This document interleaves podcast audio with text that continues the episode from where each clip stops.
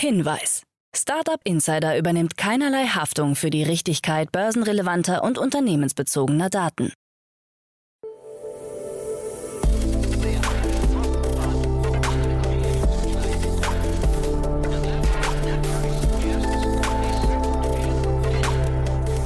Startup Insider Daily. Morgen Update. Einen wunderschönen guten Morgen und herzlich willkommen zu Startup Insider Daily in der Morgenausgabe am Mittwoch, den 23. November 2022. Mein Name ist Nina Weidenauer und wir starten heute zusammen in den Tag mit diesen News. Wachstum von Videodienst Zoom flaut weiter ab. Edward Snowden kritisiert Coinbase Compliance-Politik. Tesla-Aktie mit Kurssturz und britische Wettbewerbsbehörde prüft Apple und Google. Tagesprogramm. In der nächsten Folge geht es wie immer weiter mit der Rubrik Investments und Exits. Dort begrüßen wir heute Jan Mitschaika, Partner bei HV Capital. Gestern war einiges los in der Startup-Szene. Das Jan-Duo hat die Runde von WorkJam und Kudo Medical kommentiert. Außerdem gab es ein paar schöne Anekdoten zum Berliner Startup InKit, in das HV investiert ist. Natürlich wurde auch über die Übernahme des auf Fintech spezialisierten Berliner Fonds Embedded Capital durch den New York Yorker Wagniskapitalgeber Motive Partners besprochen. Das teilten beide Firmen gestern Morgen mit. Zum Kaufpreis wollten sich beide Seiten noch nicht äußern. Außerdem im Rahmen einer Series A hat das Berliner Startup Kuno Medical 10 Millionen Euro eingesammelt, unter anderem von Bertelsmann Investments und dem Dieter von Holzbrink Ventures. Das Unternehmen will die Dauerlast, die auf den Krankenhäusern und vor allem auf den Pflegekräften liegt, reduzieren. Wer mehr dazu wissen möchte, am Freitag um 13 Uhr dürfen wir bei uns die Gründerin von Kuno Medical, Sophie Chong, bei uns begrüßen. Ja, und jetzt das letzte Thema, was Jan besprochen hat. WorkJam, ein in Montreal ansässiger Anbieter einer Plattform für digitale Frontline-Arbeitsplätze, hat in einer Series D-Finanzierung 50 Millionen US-Dollar erhalten. In der Mittagsfolge geht es dann weiter mit Christian Czernig, Founder und CEO von Round2 Capital Partners. Ihr habt es alle sicher mitbekommen, das europäische Software-Investment-Haus konnte den ersten Teil seines zweiten Software-Lending-Fonds mit 62 Millionen Euro abschließen und erhöht damit sein Gesamtvermögen auf 115 Millionen Euro. Dazu aber später mehr um 13 Uhr. Ja, und in unserer Nachmittagsfolge erscheint eine neue Folge Junge Startups. Ihr wisst ja, dort stellen wir jede Woche Mittwoch drei junge Unternehmen vor, die nicht älter als drei Jahre sind und noch kein Investment über eine Million Euro erhalten haben. Den Anfang macht heute das Berliner Startup Emplu, welches eine Plattform entwickelt hat, mit der die Gehaltspakete von Mitarbeitenden flexibel gestaltet werden können. Pelter ist wiederum ein Sicherheitsgerät, das die Smartphones vor Abhörung schützt. Und unser letzter Gast ist das Münchner Startup Aberrise, welches mit seinem Marktplatz wiederkehrende Einkäufe bei mehreren Unternehmen mit nur einem Account ermöglicht. Das und vieles mehr um 16 Uhr und jetzt erstmal viel Spaß mit den News des Tages, moderiert von Anna Dressel. Startup Insider Daily. Nachrichten. Bitpanda erhält BaFin-Lizenz. Das österreichische Fintech-Unicorn Bitpanda bekommt von der Finanzaufsicht BaFin eine Kryptolizenz, mit der es in Deutschland künftig aktiv Kunden anwerben darf. Damit kann auch das angekündigte Krypto-Feature von N26 starten, bei dem Bitpanda der Partner ist. Pikante Randnotiz: Der Antrag bei der Finanzaufsicht BaFin wurde bereits vor zwei Jahren gestellt. Nun wurde dieser in Zeiten der FTX-Insolvenz bewilligt. Für Bitpanda ein wichtiger Meilenstein, denn das Startup konnte ohne die regulatorischen Rahmenbedingungen bislang kein Marketing hierzulande schalten. Kuno Medical 10 Millionen Euro für das Patienten-Startup. Im Rahmen einer Series A Finanzierungsrunde hat das Berliner Startup Kuno Medical 10 Millionen Euro eingesammelt, unter anderem von Bertelsmann Investments und dem Frühphaseninvestor Dieter von Holzbrink Ventures. Bestandsinvestoren wie der US-Fonds MS Adventures und Calm Storm aus Wien sind die Runde ebenfalls mitgegangen.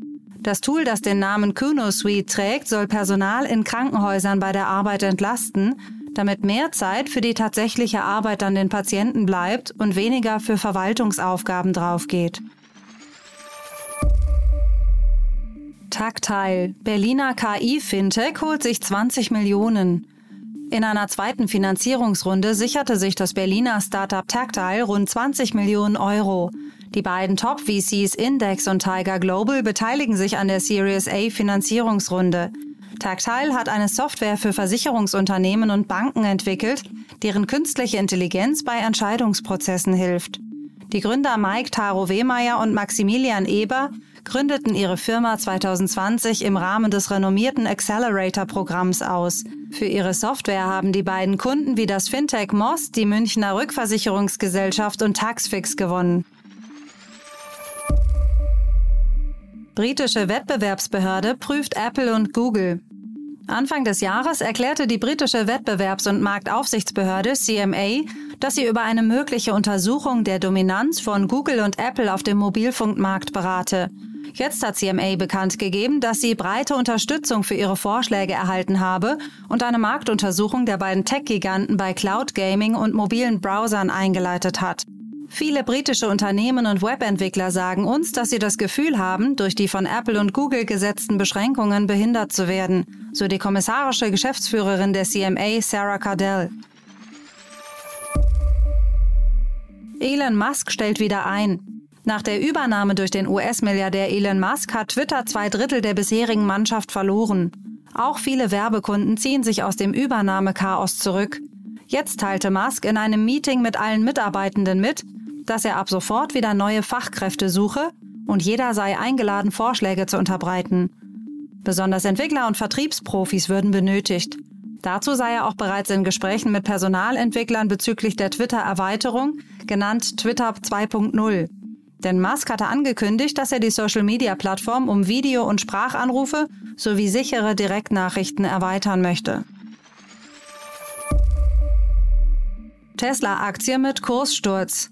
Die Marktkapitalisierung von Tesla ist seit ihrem Höchststand um fast 700 Milliarden Dollar gesunken. Das entspricht umgerechnet dem Wert von drei Disneys, vier Nikes oder sechs Starbucks. Die Aktien des Autoherstellers stiegen von 30 US-Dollar Anfang 2020 auf über 400 US-Dollar im November letzten Jahres, wodurch die Marktkapitalisierung von Tesla von ursprünglich unter 100 Milliarden US-Dollar auf über 1,2 Billionen Dollar angestiegen war. Seitdem ist der Wert jedoch um fast 60 Prozent auf rund 530 Milliarden US-Dollar gefallen. Edward Snowden kritisiert Coinbase Compliance-Politik. An den vergangenen Handelstagen hat die Coinbase-Aktie mehr als ein Viertel ihres Wertes verloren und hat ein neues Allzeittief erreicht. Investoren fürchten, dass Coinbase in den FTX-Strudel gerät. Edward Snowden bemängelt in einem Interview das strikte Befolgen von Identifikations- und Geldwäschegesetzen. Diese bezeichnete Snowden in einem Interview als toxisch und peinlich. Die Kryptobörse sei durch ihr Handeln ein Treiber von Zentralisierung und Datenschutzverstößen, so Snowden, und brachte Coinbase sogar mit Facebook in Verbindung. Das Ganze diene dem Profit, nütze aber nicht der Gesellschaft, so die Kritik.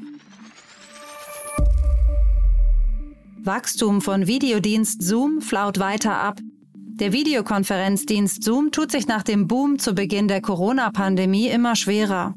Im ersten Corona-Jahr lagen die Aktien bei einem Rekordhoch von 568 US-Dollar, wohingegen sie aktuell nur noch bei 80 US-Dollar liegen. In den drei Monaten bis Ende Oktober stiegen die Erlöse im Jahresvergleich um 5 Prozent auf 1,01 Milliarden US-Dollar und die Plattform verbuchte damit ihr bislang schwächstes Wachstum.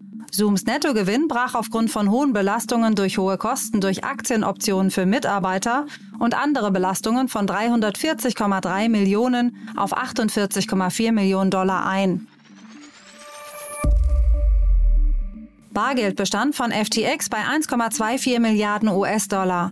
Der Bargeldbestand von FTX hat sich im Vorfeld der ersten Gerichtsanhörung des Unternehmens am Dienstag fast verdoppelt, wie aus einem am Samstag eingereichten Bericht hervorgeht, über den zuerst die Financial Times berichtete. Demnach seien zur ursprünglich geschätzten Summe noch zusätzliche 564 Millionen Dollar hinzugekommen, die plötzlich entdeckt wurden. Etwa 400 Millionen US-Dollar davon befanden sich auf Konten, die von Alameda Research, dem Handelsarm von Sam Bankman-Frieds untergegangenem Kryptoimperium, kontrolliert wurden. Der Fund ändert aber nichts daran, dass die ehemals zweitgrößte Kryptowährungsbörse der Welt das Insolvenzverfahren eingeleitet hat.